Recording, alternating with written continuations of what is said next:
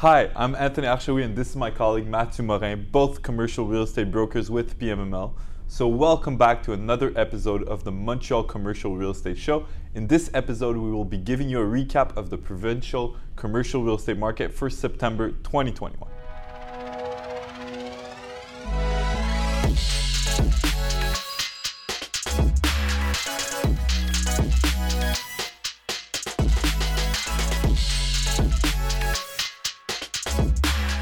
As real estate investors enter the last quarter of 2021, they continue to be on the hunt for returns on their capital as well as security, as mentioned at the beginning of the year.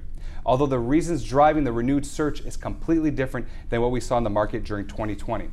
With the attraction to real estate increasing with the initial shock of the pandemic and a desire to acquire solid assets, this time around, real estate investors are being driven by an abundance of capital, historically low borrowing costs, and inflation leading investors to want to shelter and protect their capital. Exactly, Matthew. And kicking things off with the office market class, uh, this segment of the market clearly shows that with the momentum, the momentum of last month continuing this month with a total transactional volume of about $50 million and 31 transactions. There was one major transaction from this asset class that made it to the top five of the month. A pharmaceutical office building was purchased in Dorval by an American investor representing a large private equity fund. Anthony, this transaction is actually a very positive sign for the province since significant sources of capital continue to be directed at this asset class in our province. Other transactions like this are expected to take place before the end of the year from investors who would like to capitalize on opportunities before changes occur in market conditions. Right.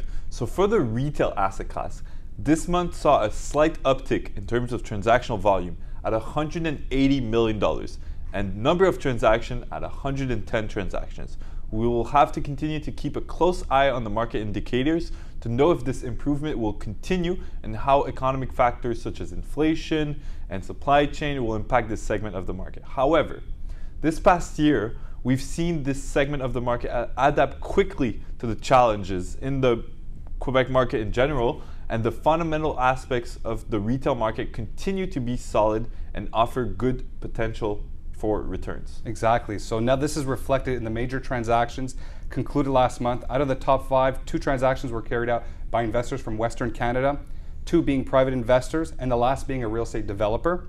So the transactional activity is also equally divided across the province, mm-hmm. which is a good sign for the months to come.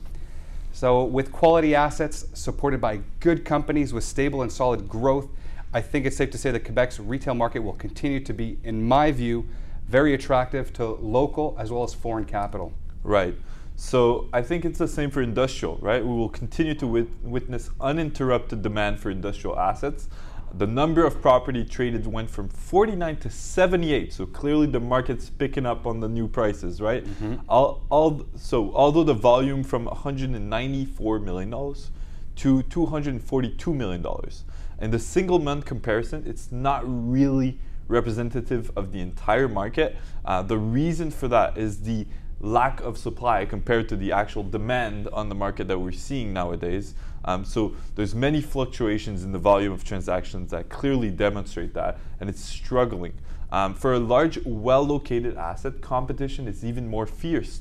Um, we've seen in recent months that in the top five transactions, many of those transactions were industrial, mm-hmm. especially this month where all of the largest assets but one were acquired by REITs, private equity, or developers. Exactly. So, really interesting to keep seeing the evolution of industrial.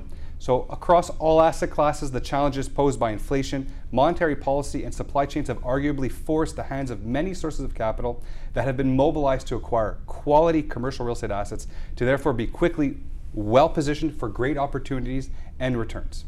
So, despite the economic factors that we're facing right now, the Quebec real estate market will continue to be a good source of diversification for investors. So, thank you all for watching. Please like and share this video. Don't forget to subscribe to our YouTube channel, pml.tv, and we will see you next month for another market update. See you then.